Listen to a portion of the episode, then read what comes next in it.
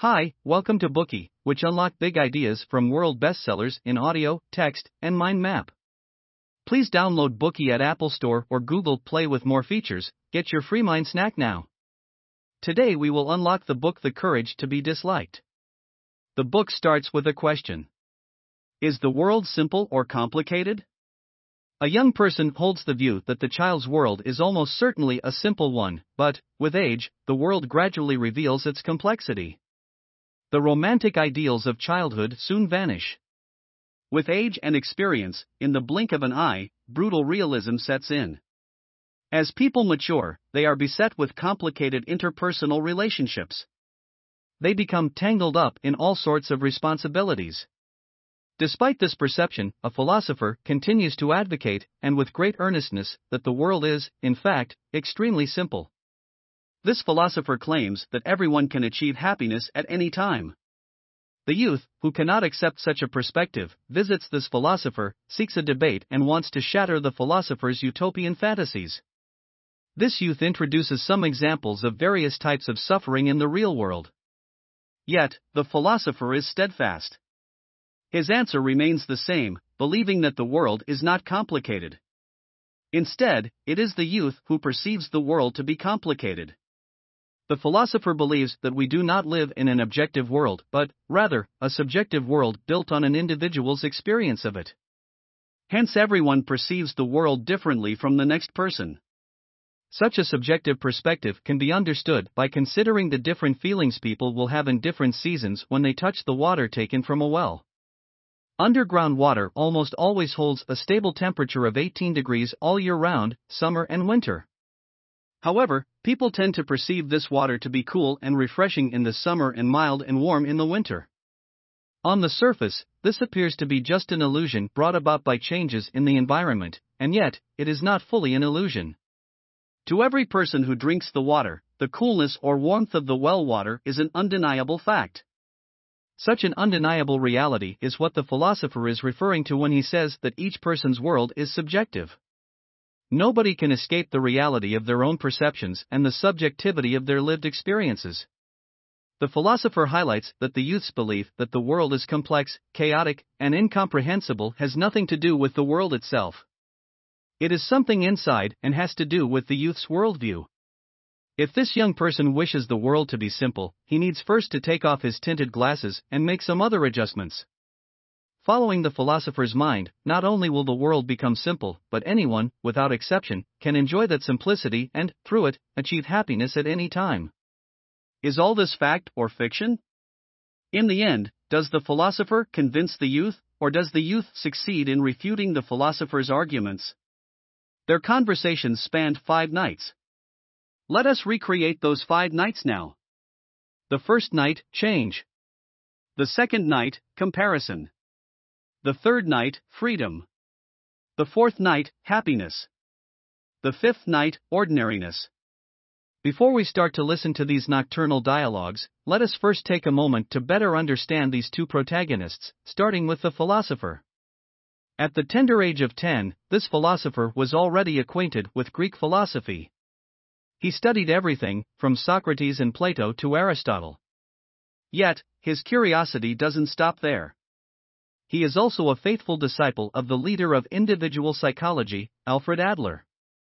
Besides Sigmund Freud and Carl Jung, Adler is one of the three giants of psychology. He was based in Austria, and a key member of the Vienna Psychoanalytic Society presided over by Freud.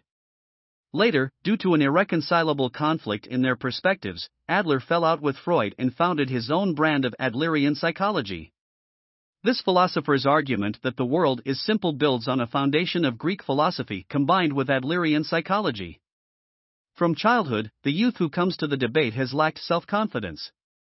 The youth feels inferior in many ways, from his academic background and credentials to his physical appearance. The youth cares very much about how he is regarded by others. He has a sense of self loathing, and his feeling of inadequacy makes him unable to sincerely wish happiness upon others. On top of this, his words and actions indicate that in the argument between Freud and Adler, he would appear to side with Freud's viewpoints. We mentioned just now how the philosopher had told the youth that provided people could adapt and change, the world's complications would fall into pieces. In response, the youth points out that people cannot change. As evidence, the youth provides an example involving a friend. This particular friend spent years holed up in his room. He never went out. Even if he fervently wished to change, to go out and work and be like a normal person, he couldn't move. He suffered from an overwhelming fear that hemmed him in. His fear stopped him from doing anything. The moment he stepped out of his room, his heart would palpitate furiously, and his hands and legs immediately started to tremble. From the youth's point of view, his friend's incapacity was because of past trauma. The youth provides instances and justifications such as bullying or a bad relationship with his parents. Ultimately, these lead to intense insecurity and the friend's total inability to leave his room. The youth believes that his friend's state can only be understood by tracing its origins back to past experiences. The situation cannot be improved without getting to the bottom of it and searching for the root cause of the problem. In other words, the youth believes that how a person is now is determined by occurrences in the past. This is also what Freud terms etiology, which means the main culprit for unhappiness in the present is trauma from the past. However, the philosopher proposes another possibility. He considers that the source of this friend's anxiety is his unwillingness to go out, instead of the simple act of leaving his house. In other words, he creates a state of anxiety so he won't need to step out of the door. The philosopher acknowledges that the unease is genuine but claims that such a symptom has a purpose, which is to stay confined and not face the world. This way of thinking exemplifies teleology, the study of the purpose of a given phenomenon, rather than its cause. It is the approach that Adler advocates. From Adler's point of view, life is not a grand play that adheres to the law of cause and effect.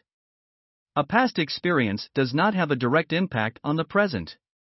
He believed that the mental trauma caused by a tragic experience in the past does not, in fact, exist.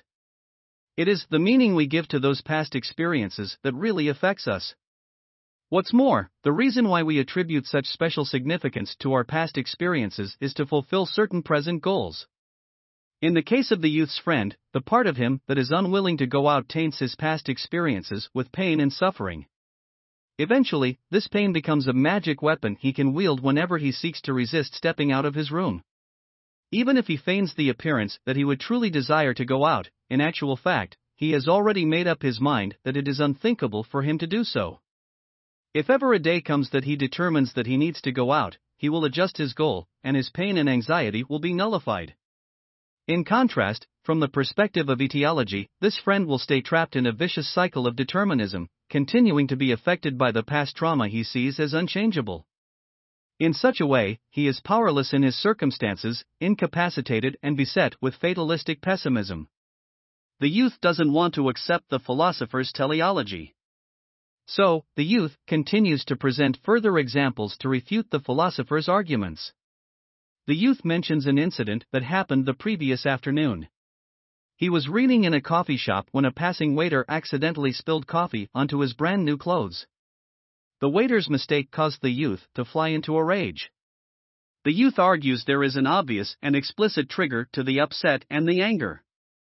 It was not put on to fulfill any ulterior motive.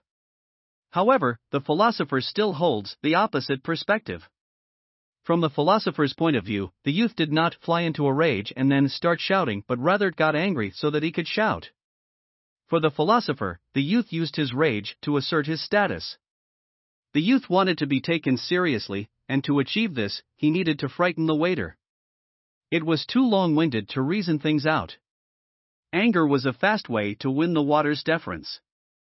The youth, unhappy with the philosopher's explanation, blurts out, No way. Anger is a more impulsive emotion. I didn't think it over and then get angry. The philosopher comments that anger is not as uncontrollable as the youth imagines.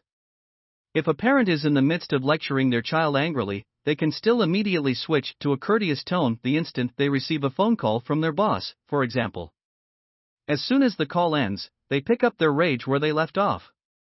The philosopher suggests that the youth's anger is essentially the same. It is simply a tool that can be taken out and used or put away for when it's needed again.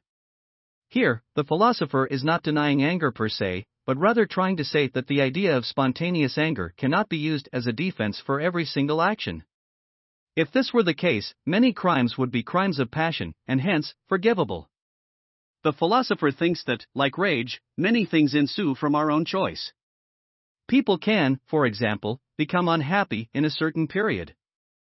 However, it's not because they were born into unfortunate circumstances or encountered misfortune. It is because they have the sense that unhappiness is, in fact, intrinsically a good thing to feel, so they choose to be unhappy.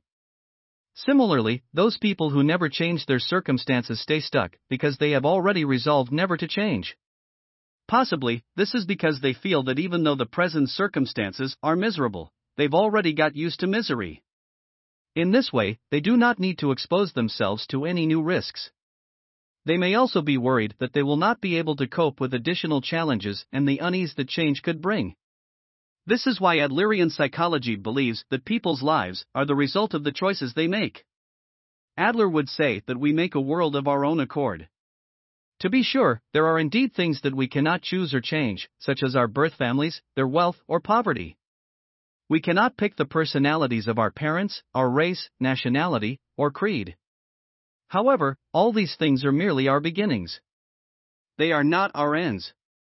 If we remain fixated on what we were born with, keep complaining, or only fantasizing about opportunities that we can change these elements, it's predictable that everything will just stay the way it is, forever. However, if we decide to focus our energy on what we can make of our equipment, then we still stand a chance of achieving improvement. This was the substance of the first night's conversation. Listening into this talk, we heard about two viewpoints on change. Looking through the lens of etiology, unhappiness in the present is a consequence of trauma in the past. Because we cannot change the past, we are helpless. No matter what we do, we can't improve our current lives. On the other hand, if we follow teleology, we would understand sometimes unhappiness is a choice we make out of the fear of change. We can confront the fear and choose to lead a happy life. Today we are just sharing limited content. To unlock more key insights of world class bestseller, please download our app. Just search for Bookey at Apple Store or Google Play. Get your free mind snack now. Dir hat dieser Podcast gefallen? Dann klicke jetzt auf Abonnieren und empfehle ihn weiter. Bleib immer auf dem Laufenden und folge uns bei Twitter, Instagram und Facebook. Mehr Podcasts findest du auf meinpodcast.de.